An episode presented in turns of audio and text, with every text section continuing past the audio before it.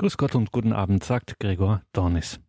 Das Thema Fatima steht natürlich im Jahre 2017 ganz besonders auf der Agenda, um dieses Modewort auch einmal zu gebrauchen.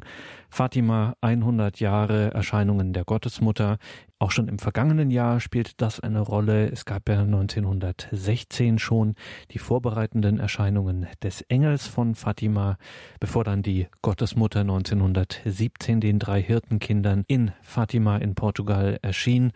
Das hat eine Reihe von Veranstaltungen, von Symposien in diesem 100-Jahr-Jubiläum zur Folge. Schon 2016 war das der Fall in der Gebetsstätte Marienfried.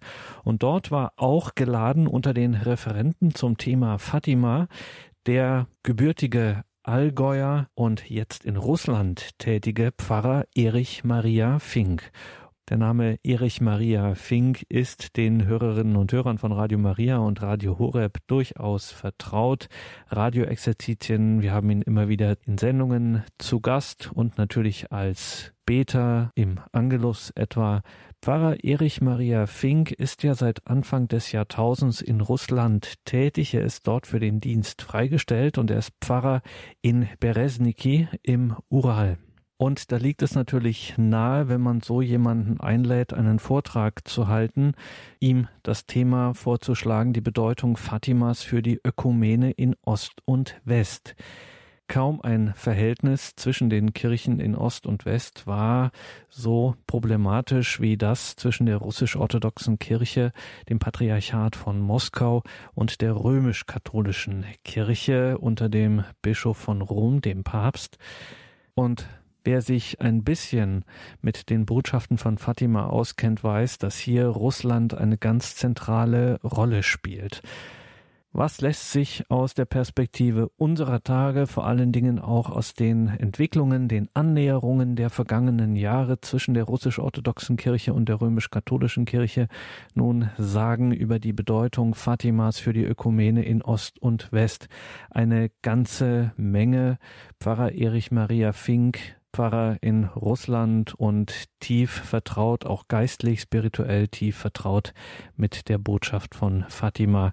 Er weiß eine ganze Menge davon zu berichten, auch vieles, was man so nicht alle Tage hört. Deswegen hören wir heute diesen Vortrag aus dem Jahr 2016 gehalten in der Gebetsstätte Marienfried. Die Bedeutung Fatimas für die Ökumene in Ost und West. Pfarrer Erich Maria Fink. Komm, Heiliger Geist Komm durch die Fürsprache des unbefleckten Herzens Mariens, deiner so geliebten Braut.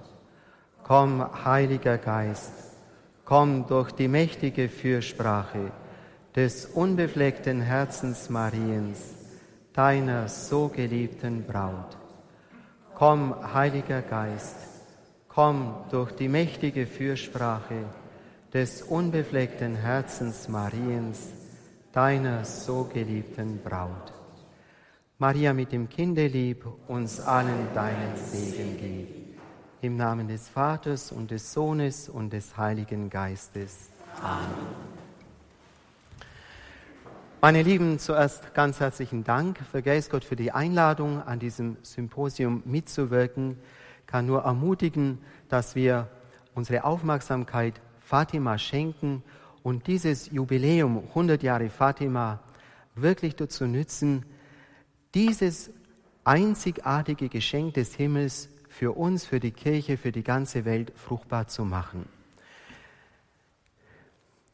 Das, was viele Menschen bewegt, ist so diese Verheißung der Fatima-Botschaft, am Ende wird mein unbeflecktes Herz triumphieren. Und viele sagen sich, ja, werde ich den Triumph des unbefleckten Herzens noch erleben? Hat er denn schon begonnen? Worin wird er denn bestehen? Ich möchte von mir aus, wenn wir dieses Thema betrachten, Ökumene zwischen Ost und West, die Überzeugung zum Ausdruck bringen, ein Teil dieses Triumphes wird sein die Wiedervereinigung zwischen russisch-orthodoxer und katholischer Kirche. Die Gottesmutter ist ja auf diesen Wunsch eingegangen, den Lucia vorgetragen hat, ob sie denn nicht ein Zeichen, ein Wunder wirken könnte, damit die Menschen glauben. Es war in einer Zeit, in der sie so unter Druck stand, so bedrängt wurde, als Lügnerin verfolgt, weil sie Zeugnis abgelegt hat, einfach daheim erzählt hat, was sie erleben als Kinder. Und diese kindliche Bitte hat der Himmel so ernst genommen, dass er dann am 13. Oktober dieses grandiose Zeichen geschenkt hat, das Sonnenwunder. Und es ist ja auch kein Zufall, dass die Gottesmutter ein solches Zeichen geschenkt hat. Es ist nicht einfach nur ein Wunder, des 50.000 oder manche sagen bis zu 70.000 Menschen, die anwesend waren, die dieses Sonnenwunder bezeugen konnten. Es ist auch wie jedes Wunder, das Jesus gewirkt hat zu seinen Lebzeiten, ein Zeichen. Und diese Sonne weist hin auf die Stelle in der Offenbarung des Johannes, wir kennen alle Kapitel 12, die mit der Sonne bekleidete Frau, Mond unter ihren Füßen mit zwölf Sternen gekrönt.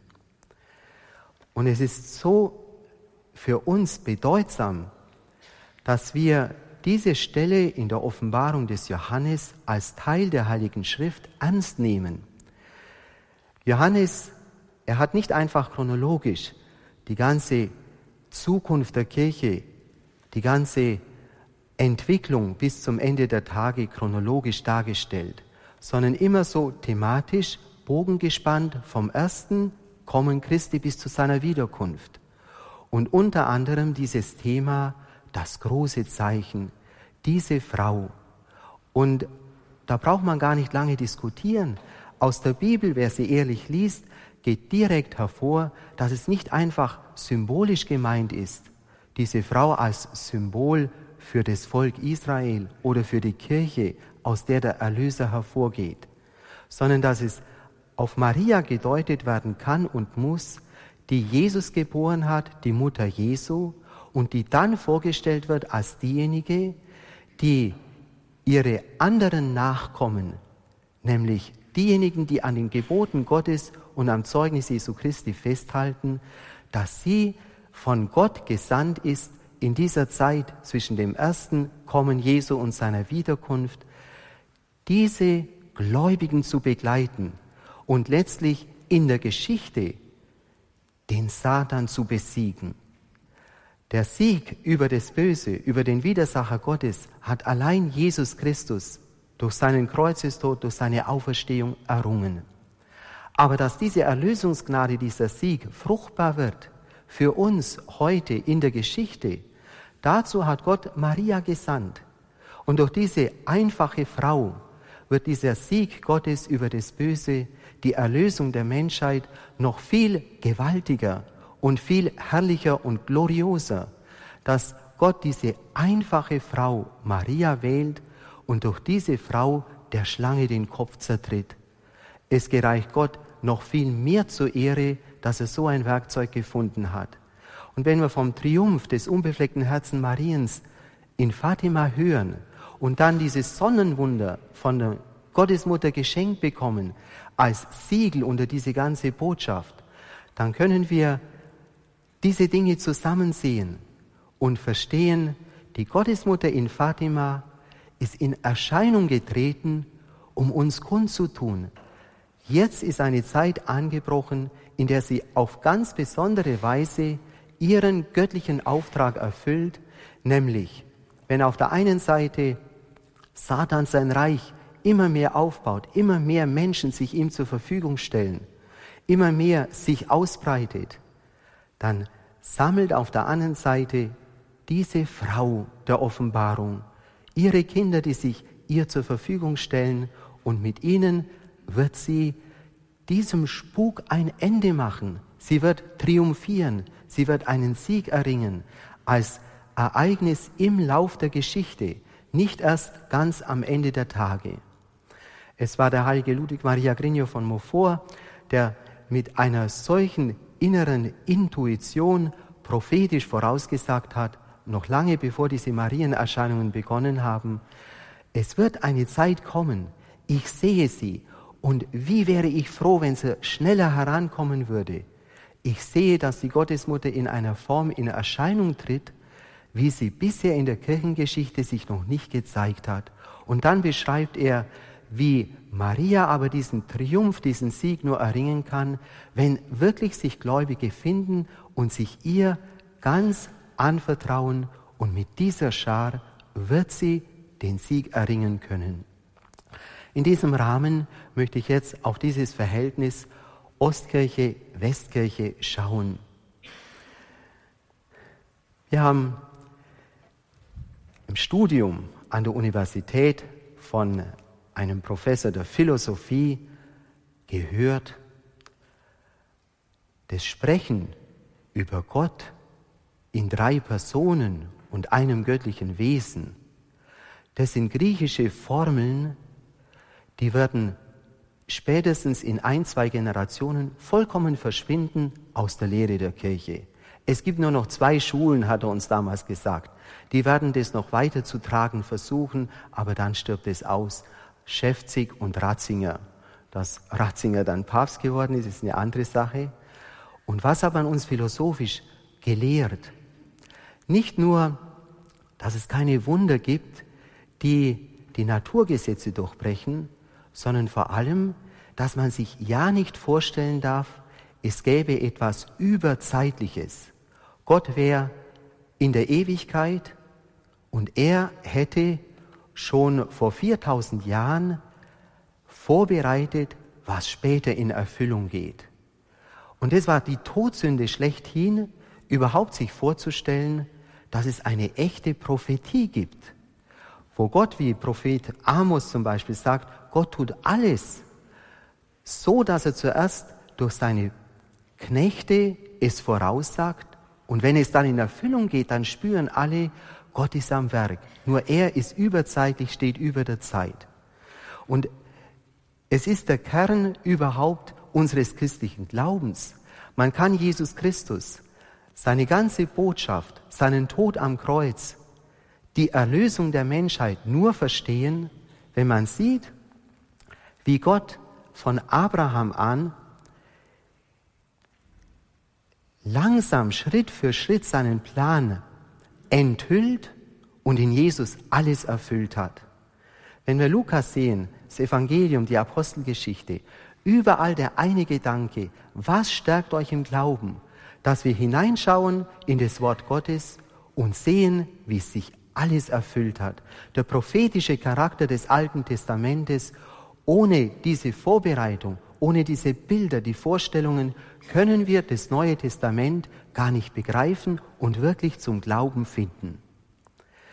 Und Fatima ist eine so einfache Geschichte in unserer Zeit, wodurch Kinder, die nichts verstanden haben, der Himmel Voraussagen macht, die sich dann im Laufe von 100 Jahren und mehr erfüllen. Und alle müssen staunen und zugeben, es gibt so etwas doch, eine Überzeitlichkeit, die Prophetie, Gott steht über der Zeit und er hat alles in seiner Hand und seine Vorsehung lenkt es. Es war letztlich durch diese einfachen Kinder, durch das Wirken der Gottesmutter hinein in diese Welt, wie ein kleiner David, der den Goliath besiegt, diese Theologen, Philosophen, die mit ihrer, ich möchte sagen, intellektuellen Arroganz sich erhoben haben über diesen Glauben an den ewigen, dreifaltigen Gott. Wir als Kinder, wir haben Fatima kennengelernt und wir mussten sagen, plötzlich hat sich uns aufgetan, es gibt das Übernatürliche und Fatima hat alle diese Glaubensinhalte in einer ganz einfachen Weise anschaulich vermittelt, gefestigt, den Glauben gestärkt. Angefangen von der Dreifaltigkeit über Jesus, der den Sühnetod gestorben ist, die Sakramente, dass es die Gottesmutter gibt, wie sie wirkt als Mutter, das Geheimnis der Kirche bis hin zu den Engeln. Durch einfache Kinder erringt die Gottesmutter den Sieg über den Modernismus, der gemeint hat, er triumphiert schon über Kirche und Theologie. In einer ähnlichen Weise, wenn wir jetzt Fatima anschauen und die Ostkirche. Ein erster Schritt, den ich mit Ihnen gehen möchte, die Gottesmutter lenkt wirklich unseren Blick auf die Ostkirche. Dass die Gottesmutter Voraussagen macht über Russland, das ist ja gut. Sie hat vorausgesagt, dass dort ein Regime kommen wird, die Revolution letztlich vorausgesagt, die kurz nach dem Ende der Erscheinungen ausbricht, wo die Bolschewiken die Macht übernommen haben. Die Gottesmutter sagt voraus den Atheismus, die Verfolgung der Christen und viele, bei uns in der Familie war das auch so, man hat immer davon gesprochen, die Russen kommen. Und aus der Angst vor den Russen haben wir Rosenkranz gebetet. Und es stand nicht so sehr im Vordergrund, um die Bekehrung Russlands zu beten, sondern mehr, dass man vor diesem ganzen Unheil verschont bleibt, das da uns droht. Aber die Gottesmutter lädt uns eigentlich ein, um die Bekehrung Russlands zu beten. Und was heißt Bekehrung Russlands? Zu dieser Zeit war Russland ja nicht ein schlechteres Land als andere Länder. Und niemand hat verstanden, warum gerade Russland. Und die Kinder haben selber überhaupt nicht begriffen, dass es sich um das Land handelt. Die kannten Russland nicht. Sie meinten, das war, das ist eine Frau, Rassia, Russ, Russland. Der Name für eine, Lucia schreibt, für eine ältere Dame, die Gebet braucht. Die anderen, die die Botschaft von den Kindern gehört haben, denen ist sofort klar geworden, es geht um dieses Land. Aber die Gottesmutter setzt einen religiösen Akzent, Bekehrung Russlands. Und sie sagt voraus, dass diese Bekehrung tatsächlich kommen wird, die Rückkehr Russlands zu Gott. Zunächst mal ist im Vordergrund der Atheismus, dieses Regime. Aber dahinter steht, wir als Katholiken blicken auf ein Land, ganz und gar orthodox, und sollen für den Glauben dieses Landes beten. Da ist im ersten Verständnis nicht gemeint, wir sollten beten, dass diese Menschen katholisch werden, sondern der erste Schritt ist zunächst mal, dass wir darum beten sollen, dass dort diese verfolgte russisch-orthodoxe Kirche wieder in Freiheit kommt und wieder sich normal entwickeln und aufblühen kann. Wir sollen beten für die russisch-orthodoxe Kirche. Wir sollen beten für diese Kirche um Befreiung, Erlösung, dass sie wieder den Glauben an die Kinder, die junge Generation weitergeben können. Die Rückkehr zu Gott. Maria hat diesen Bogen geschlagen. Millionen von Katholiken haben angefangen, für Russland zu beten. Auf der ganzen Welt, wie viele Rosenkränze sind gebetet worden für Russland und für die Menschen dort um die Bekehrung Russlands. Die Gottesmutter hat nicht nur gebeten, wir sollen für Russland beten, sondern der Himmel will, dass der Papst Russland der Gottesmutter weiht, zusammen mit allen Bischöfen. Schon 1917 und dann nochmal in Tui wiederholt in den 20er Jahren. Jetzt sei der Augenblick gekommen. Wir wissen, dass die Päpste das nicht so angenommen haben und dass sie da viel zu sehr Angst hatten und vorsichtig waren. Fatima war anerkannt seit 1930, aber diese Geschichte mit Russland war damals noch gar nicht bekannt. Pius XII., er hat in den Wirren des Zweiten Weltkriegs, weil er gespürt hat, man muss den Nationalsozialismus ernst nehmen, weil er gesehen hat, Hitler macht ernst mit der Vernichtung nicht nur der Juden, sondern auch der katholischen Kirche, hat er Zuflucht genommen zur Gottesmutter. Aber er hat etwas getan, was die Gottesmutter so gar nicht gewünscht hat, nicht ausdrücklich verlangt hat in Fatima. Er hat nach dem Vorbild von Papst Leo dem 13. von 1899, als er die, die ganze Welt dem heiligsten Herzen Jesu geweiht hat, so hat Pius XII. gesagt, ich weihe die ganze Welt dem unbefleckten Herzen Mariens, hat direkt darauf Bezug genommen. Der Himmel hat es auch angenommen. Wir wissen, wie das gewirkt hat. Bis zu dieser Weihe hat Hitler alle Schlachten gewonnen, von Afrika in Russland, in Norden und Westen, überall. Und von diesem Augenblick an keine einzige mehr. Und die meisten großen Kapitulationen waren an Marienfesten. Nach dieser Erfahrung hätte eigentlich die Kirche schneller handeln können.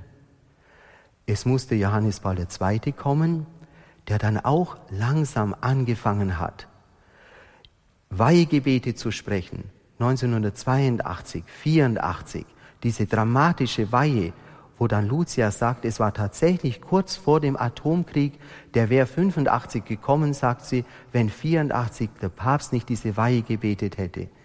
Und sie spricht davon, ja, Gott hat die Weihe schon angenommen für Russland, weil der Papst von jenen Ländern spricht, wo dann alle gewusst haben, dass er besonders Russland im Blick hat. Aber es war dann das Marianische Jahr. Papst Johannes Paul II. hat vor allen öffentlich gesagt, er hat dieses Jahr ausgerufen wegen dem Jubiläum 70 Jahre Fatima. Dann hat er ein Gebet geschrieben, das die Gläubigen, die Kirche das ganze Jahr über begleiten soll. Das Jahr hat ja begonnen am Pfingsten 87 bis Maria Himmelfahrt 15. August 88. Und in diesem Gebet zum Marianischen Jahr, da schreibt er ausdrücklich, wir vertrauen der Gottesmutter vor allem die Länder an, die in diesem Marianischen Jahr tausend Jahre ihrer Taufe, Evangelisierung feiern. Es war Russland und er sagt noch 600 Jahre. Das ist Litauen. Von daher hat er zwar wieder Russland nicht direkt genannt, aber zum ersten Mal so deutlich von dem Land, von den Nationen gesprochen, das ist die Taufe Russlands 988, die heilige Russ bei Kiew. Da beginnt das Christentum für diesen neuen Kulturkreis der russisch-orthodoxen Kirche. Bei uns in Perm, ich bin im Permer Gebiet, gibt es einen Metropoliten, Erzbischof Methodius. Der war übrigens auch schon hier in Marienfried äh, tief berührt und wir hoffen, dass er wieder hierher kommt. Es ist ein enger Freund vom Patriarchen Kyrill. Sie sind miteinander geweiht worden, darum heißen die Kyrill und Methodius. Er hätte auch Patriarch werden können, war damals bei der Wahl auch ein Kandidat. Und er sagte, in diesen Jahren 87, 88 hat man ihm persönlich aufgetragen, das Jubiläum 1000 Jahre Taufe Russlands vorzubereiten. Und er sagte, wir alle standen vor diesem Monstrum, so hat er das genannt, dieses Monster des Bolschewismus, die Strukturen von oben bis unten, alles fest in der Hand. Niemand hat sich irgendwie vorstellen können, dass das irgendwo überwunden wird, dass es einfach unblutig zusammenbricht, ohne jede Vorstellung. Und er sagt, plötzlich während dieser Vorbereitungen spürt er, es verändert sich etwas, es tut sich was. Und man hat ihm immer mehr Möglichkeit gegeben, Gäste aus dem Ausland einzuladen, immer mehr Möglichkeiten gegeben, das zu einem großen Glaubensfest werden zu lassen und tatsächlich Hand in Hand mit der Vorbereitung des Jubiläums 1988 ging die Perestroika und alles mit einem Schlag ist zusammengebrochen. Wir können nur sagen, deutlicher hätte Gott mit seiner Handschrift nicht in die Geschichte schreiben können. Johannes Paul II. war ein ganz wichtiges Werkzeug, und die Gottesmutter von Fatima hat ihr Versprechen wahrgemacht. Nur durch sie kann die Welt von dieser Geißel des Atheismus, kommunistischer Prägung, die von Russland ausgeht und immer mehr Nationen zur Vernichtung treibt, überwunden und, und besiegt werden. Nur sie kann die Welt davon befreien.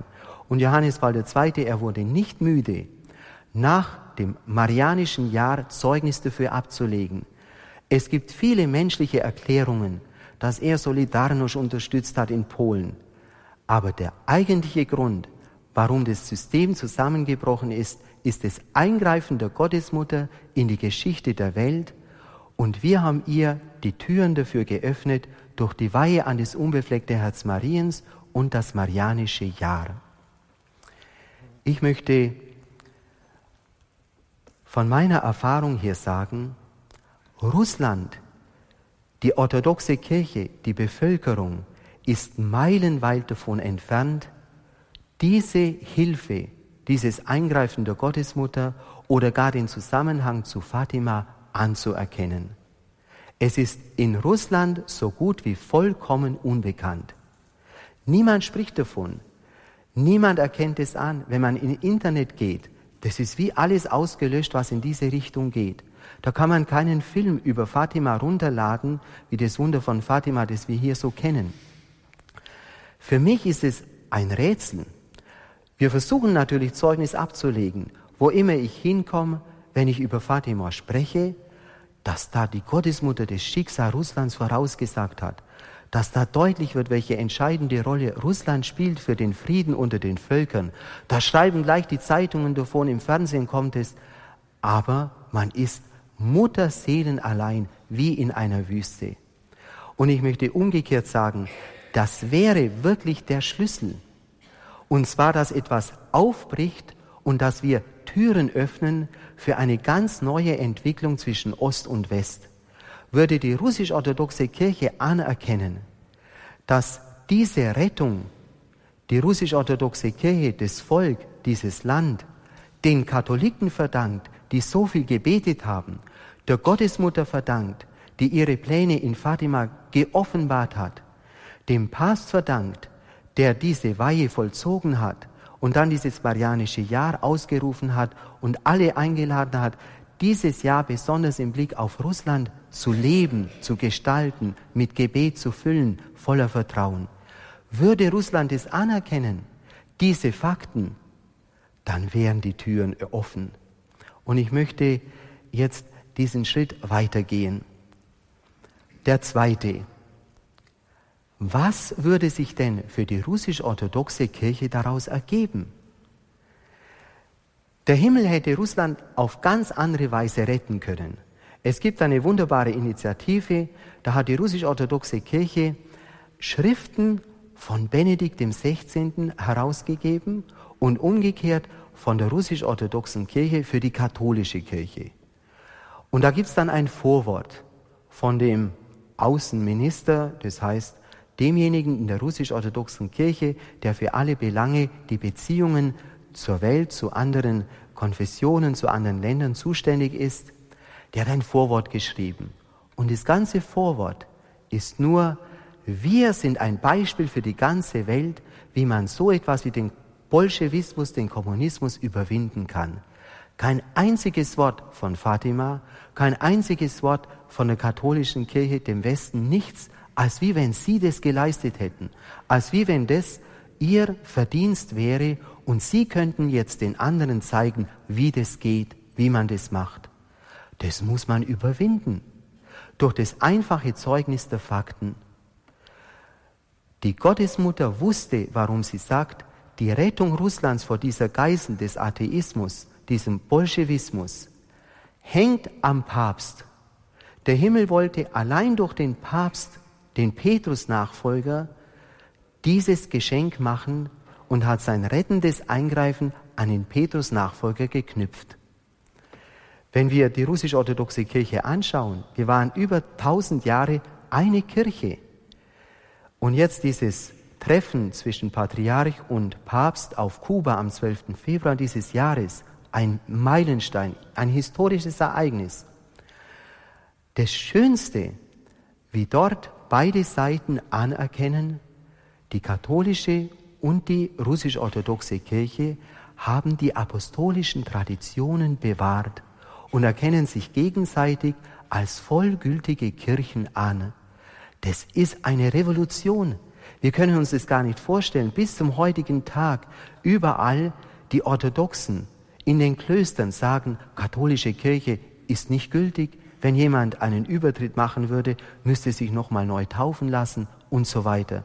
Und hier zum ersten Mal von der russisch-orthodoxen Seite in dieser Erklärung es ist so schade, aus Rücksicht auf diese Unstimmigkeiten in der Ukraine hat der Vatikan sofort erklärt, wichtig war nur das Treffen. Die über 30 Punkte sind nicht so wichtig. Genau das Gegenteil ist der Fall.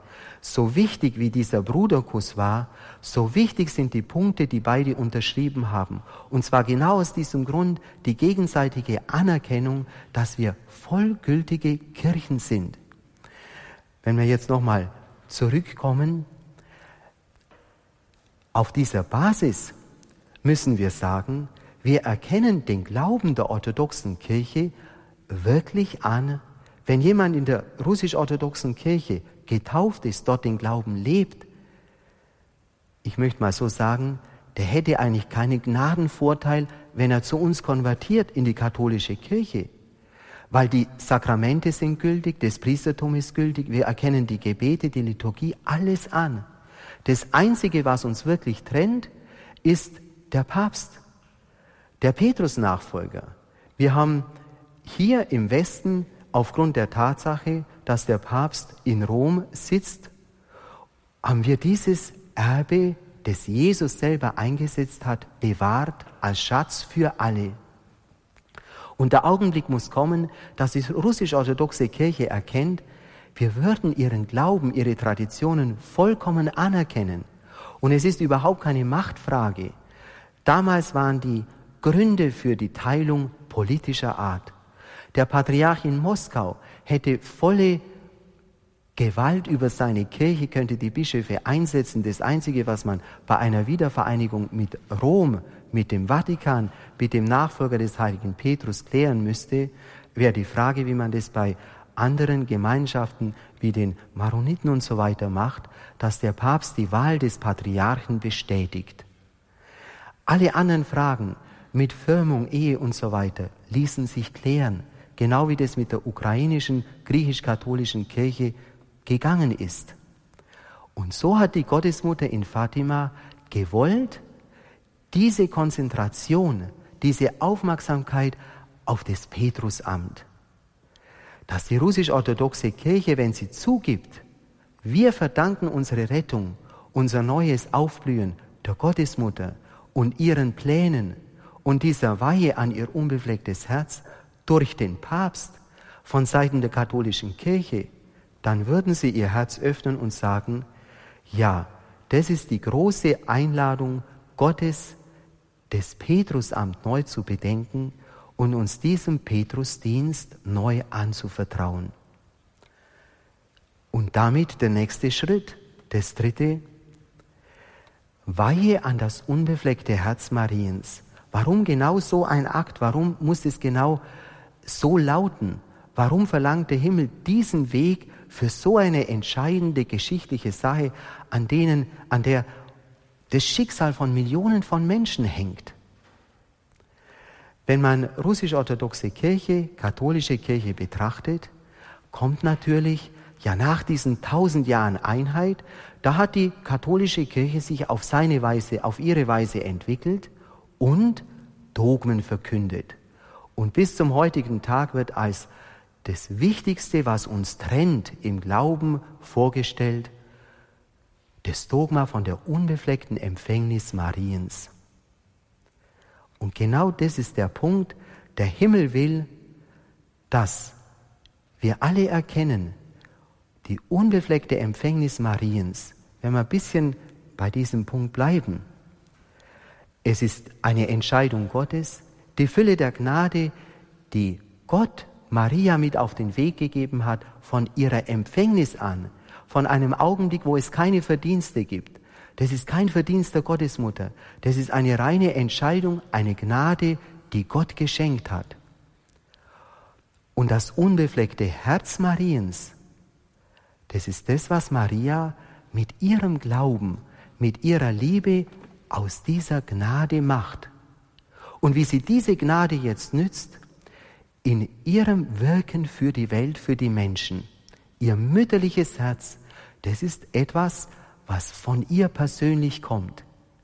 Und so bekommt jede Gnade, die Gott schenkt in diese Welt, die Prägung des unbefleckten Herzens Mariens. Und wie entscheidend ist es, dass man für eine Wiedervereinigung in diesem Glaubenspunkt, in dieser Glaubensfrage eine Einheit findet. Und der Himmel wollte es, dass die russisch-orthodoxe Kirche der Osten dieses Volk, dieses Land erkennt, dieses mütterliche Herz hat uns gerettet. Gott hat durch dieses mütterliche Herz uns die Befreiung gebracht. Und wenn man das anerkennen würde, das Faktum der Rettung durch die Gottesmutter steht auch wieder die Türe offen, dass man nicht mehr diesen Punkt als Barriere sieht, sondern in aller Demut annimmt. Nach diesen drei Schritten möchte ich jetzt einzelne Punkte nennen von meiner Erfahrung in Russland her, die eine Brücke bilden, die sowohl uns als auch die russisch-orthodoxe Kirche betreffen und die der Reihe nach schildern, wo wir eigentlich erkennen, wunderbare Dinge, die uns verbinden, gerade durch Fatima. Sieben Punkte. Ein erster Punkt. Es gibt nicht nur im Westen diese Voraussagen über das Schicksal Russlands, sondern auch im Osten. Es gibt den heiligen Seraphim von Sarov. Er hat gelebt von 1759 bis 1833. Und er hat vorausgesagt, dieser Mönch, der so in der Einfachheit, 16 Jahre in der Einsamkeit, dann 16 Jahre im Kloster, dann als Ratgeber für die Menschen gewirkt hat, mit allen prophetischen Gaben ausgestattet, die man sich vorstellen kann. Alle diese Dinge, die auch bei den Heiligen in der Westkirche auftauchen. Er hat vorausgesagt, das Zarentum wird ein Ende nehmen, indem man die Zarenfamilie ermordet. Es wird kein Zarentum mehr geben und es beginnt ein Krieg gegen das eigene Volk. Und er sagt voraus, das wird dauern wie die babylonische Gefangenschaft. Genau 70 Jahre hat es gedauert und es ist identisch mit der Botschaft von Fatima, nur 90 bis 100 Jahre vorher. Das ist ein Punkt, wenn man den zusammen sieht und gemeinsam Zeugnis ablegt. Wie würde das den Osten und den Westen zusammenbringen? Und da geht es Fatima als Prophetie und ein russisch-orthodoxer Heiliger einer der beliebtesten heute, vielleicht sogar der beliebteste in der russisch-orthodoxen Kirche. Und wie sind auch wir vom Westen her aufgefordert, diesen Heiligen als Heiligen anzuerkennen und zu sagen, ja, wie wunderbar, wie hier der Himmel zusammenwirkt. Ein nächster Punkt, der eine Brücke bildet. Dieser Heilige, der hat die Gottesmutter verehrt in der Ikone Maria, die Freude aller Freuden, aus der alle Freuden strömen. Und etwas ist sehr interessant. Diese Ikone, das ist das einzige Motiv in der russisch-orthodoxen Frömmigkeit, wo die Gottesmutter kein Kind auf dem Arm hat. Eine Mutter-Gottes-Ikone ohne Kind ist eigentlich im Osten undenkbar. Und er hat diese Ikone ausgewählt. Er hatte selber zwölf, so sagt die Tradition, Marienerscheinungen. Und die Gottesmutter kam vor allem kurz vor seinem Sterben, hat dann das Sterben vorausgesagt. Da hat er eine Starzin mit dazu geholt, Jevpraxa, dass die das auch mitsieht. Und die hat dann alles aufgeschrieben, bezeugt, wie die Gottesmutter kommt. Und es ist etwas, was uns zutiefst mit Fatima verbindet. Seit die Erscheinungen begonnen haben, in Paris 1830, wo die Gottesmutter zum ersten Mal eine Botschaft an alle Menschen gibt, da kommt sie ohne Kind. Und dann, was hat sie in der Hand? Dann nimmt sie die Weltkugel in der Hand. Das ist ja in einer Zeit, wo man zum ersten Mal so eine Vorstellung hatte von Weltkugel. In die Hand und drückt's an ihr Herz. Ihre erste Aufgabe war, Mutter Jesu zu sein. Aber die Aufgabe, die Jesus ihr dann übertragen hat vom Kreuz herab, Mutter der ganzen Menschheit zu sein. Und das ist auch etwas, was uns da verbindet. 1830 Paris. Wir können sagen, wie Paul VI. spricht von einem marianischen Zeitalter. Es ist genau dieselbe Zeit, wo im Osten dieser Gedanke heranreift. Seraphim von Sarov mit seinen Marienerscheinungen, dieser Ikone anstelle Jesus und dieser mütterlichen Beziehung zu ihm als Mutter hier in der Welt, sie ist Mutter aller Menschen. Jetzt nimmt sie die ganze Welt an ihr Herz. Ein nächster Punkt, der so eine Brücke schlägt. Fatima und der ganze Sühnegedanke. Gott kann uns nur verzeihen, wenn wir ehrlich demütig zu ihm kommen und um Verzeihung bitten für die ganzen Sünden, die wir begehen, wie wir Gott beleidigen, wie er leidet unter uns. In Russland gibt es eine ganz interessante Geschichte, die uns da verbindet. So wie Serafim von Sarov vorausgesagt hat, da kommt dann eine Zeit wie eine neue Geburt, Auferstehung Russlands, eine geistige Auferstehung des russischen Volkes. Was erleben wir jetzt in Russland? Dort, wo die Zarenfamilie ermordet wurde. Und warum ist sie heilig gesprochen worden? Nicht, weil sie ihr ganzes Leben so heilig gelebt hätten, sondern vor allem, weil sie dann im Angesicht des Todes sich durchgerungen haben zu der Überzeugung, wir gehen, wie Edith Stein das damals gesagt hat, für unser Volk. Zar Nikolaus, ich betrachte den als Heiligen, wegen dieser Aussage, es ist der Sühnegedanke, wir gehen in den Tod, in dieses Schicksal als Opfer für unser Volk. Das ist einmal der Gedanke, der uns da verbindet. Man hat dann, es war ausgerechnet Jelzin, der bei uns da gefeiert wird, er hat das Haus abreißen lassen, in dem der Mord geschehen ist.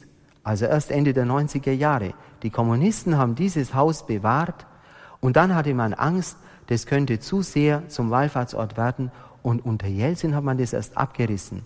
Ich war dann dort, wo die Stelle war, abgerissen im Jahr 2000. Und 2003 hat man dann dort eine wunderschöne Kathedrale gebaut. Auf dem Blut heißt sie. Und jetzt immer in der Nacht, das war vom 16. auf 17. Juli 1918, in dieser Nacht findet dort eine Feier statt, seit vielen Jahren schon. Und da versammeln sich Tausende von Menschen.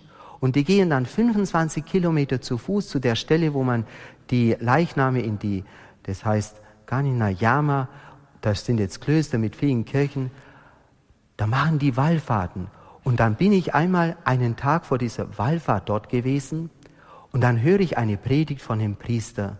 Und er sagt, wir müssen eines verstehen, unser Volk hat so gesündigt, nicht nur gegen die kaiserliche Familie, dass wir die umgebracht haben, gegen die ganzen Priester, die ermordet wurden, tausende von Priestern. Gott lässt es nicht zu, dass man seine Gesalbten anrührt. Es war ein teuflischer Akt, an dem sich umgekehrt tausende von Menschen aus unserem Volk beteiligt haben. Wie wir die Gotteshäuser zerstört haben. Wir müssen Sühne tun. Und dieses Jahr zum Beispiel haben sich 60.000 Menschen versammelt die ganze Nacht ein einziges großes Sühnegebet mit dieser Fußwallfahrt, mit der heiligen Messe, um Gott um Verzeihung zu bitten, was man angerichtet hat in diesem Hass gegen Gott, gegen die Kirche und vor allem gegen die Priester.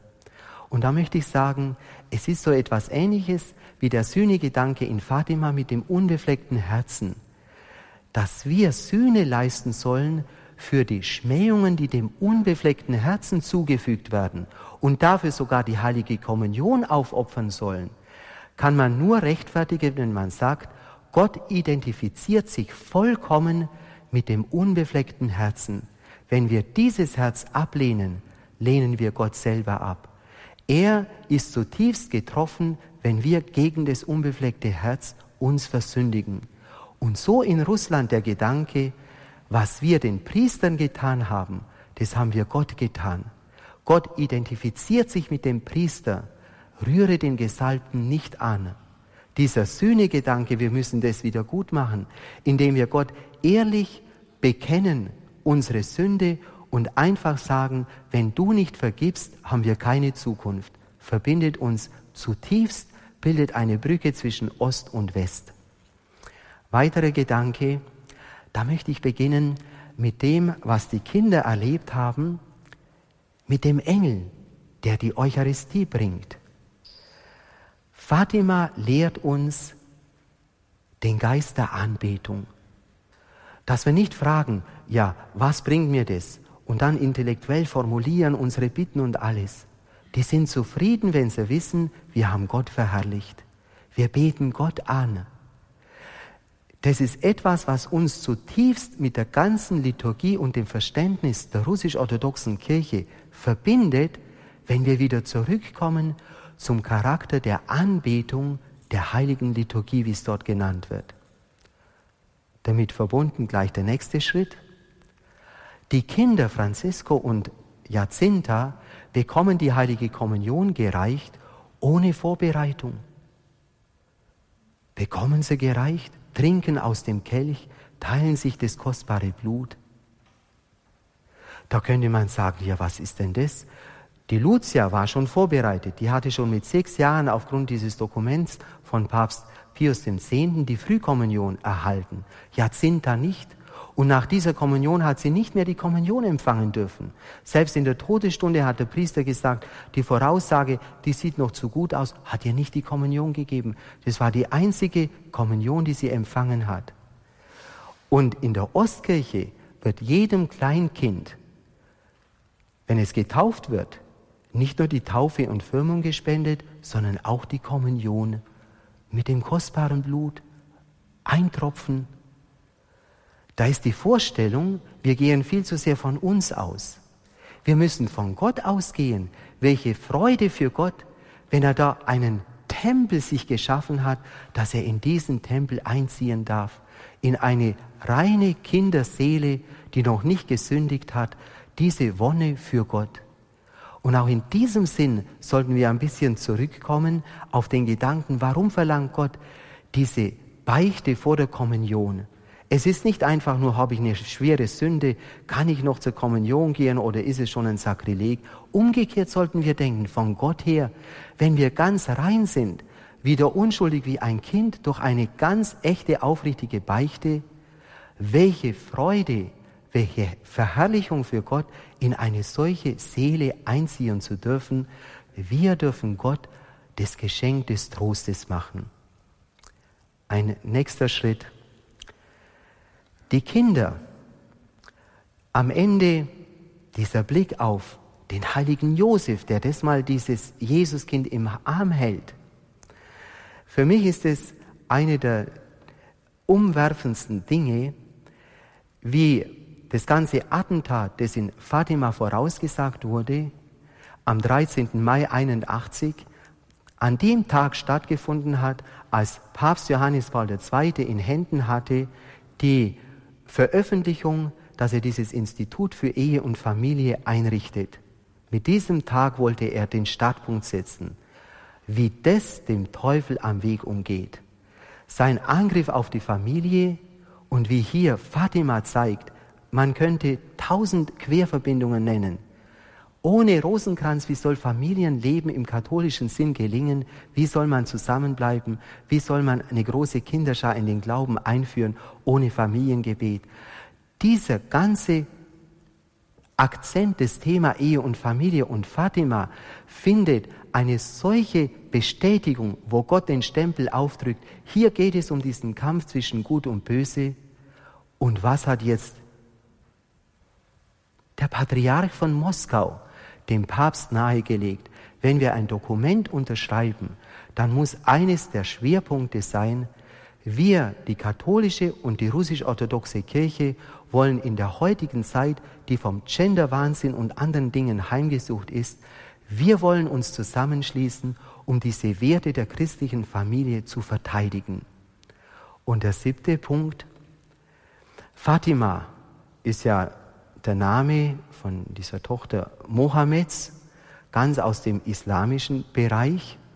Und tatsächlich war ja das eine adelige Dame da in diesem Portugal, die dann aus der Seite der Mauren, der, wir wissen, der Moslems, die wurde da entführt, dann zum christlichen Glauben hingeführt, hat sich taufen lassen und der Name Fatima geht auf diese Frau zurück und ihre Wende hin zum, zum katholischen Glauben, zur Kirche, zum Evangelium.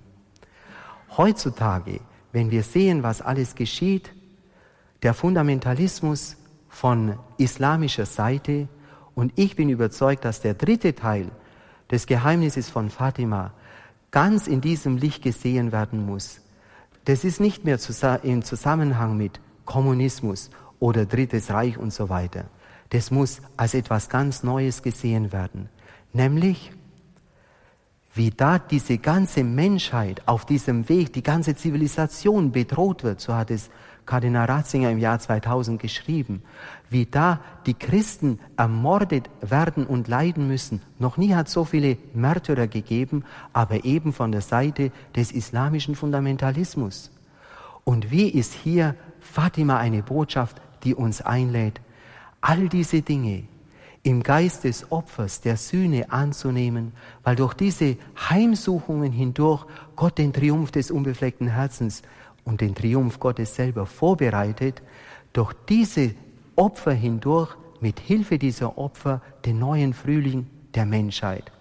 Und hier sind wir ganz mit der russisch-orthodoxen Kirche vereint. Und da können wir vor allem eines lernen. Die russisch-orthodoxe Kirche hat eine jahrhundertelange Erfahrung, wie Christen und Muslime gemeinsam in Frieden leben. Und es gibt das wäre ein eigenes Thema. Diese Zeugnisse in Kasan, da ist die Moschee, da ist die Kirche.